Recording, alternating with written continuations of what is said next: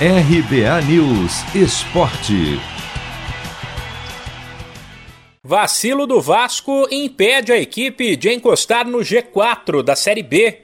Neste domingo, no fechamento da rodada 31, o time da Colina chegou a abrir 2 a 0 sobre o Náutico fora de casa logo no começo com Nenê e Cano. Resultado que faria o Vasco chegar a 49 pontos, contra 52 do Goiás, quarto colocado. A equipe, porém, cedeu o empate por 2 a 2 e foi a 47.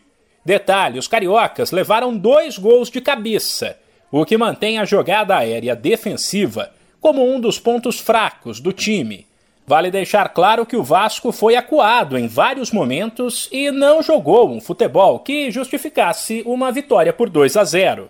Porém, uma vez que a equipe foi eficiente e conseguiu aproveitar as chances que criou, o empate teve sabor de derrota para muita gente, como deixou claro o técnico Fernando Diniz. Eu acho que é um sabor amargo porque a gente saiu vencendo de 2 a 0 e e tomamos dois gols da jogada que a gente tinha mais treinado para evitar, que era a jogada de bola aérea de cruzamento, tanto com bola em movimento quanto com bola parada. Obviamente que a equipe não fez uma das melhores atuações. O primeiro tempo já não foi, embora a gente tivesse aberto o placar, já não foi um primeiro tempo dos melhores, na minha opinião. E no segundo tempo ainda a gente jogou um pouco abaixo ainda do que jogou mais abaixo ainda do que foi o primeiro tempo. Então, em termos de performance, a gente não performou bem, mas a partir do momento que você abre 2 a 0 no placar, a gente tinha totais condições de evitar. A boa notícia fica por conta de mais uma atuação de gala de Nenê, que desde que trocou o Fluminense pelo Vasco, fez o Cruz Maltino subir de patamar. Além de marcar um dos gols, ele deu um belo passe de calcanhar na jogada do outro gol. Tanto que o fato de Nenê ter levado o terceiro amarelo e não poder encarar o CSA no confronto direto de sexta-feira.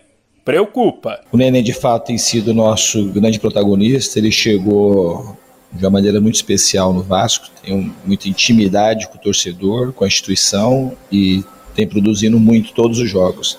Tanto no aspecto de decidir o jogo, com a sua qualidade técnica, quanto no aspecto de liderança e também na contribuição no, no sistema defensivo.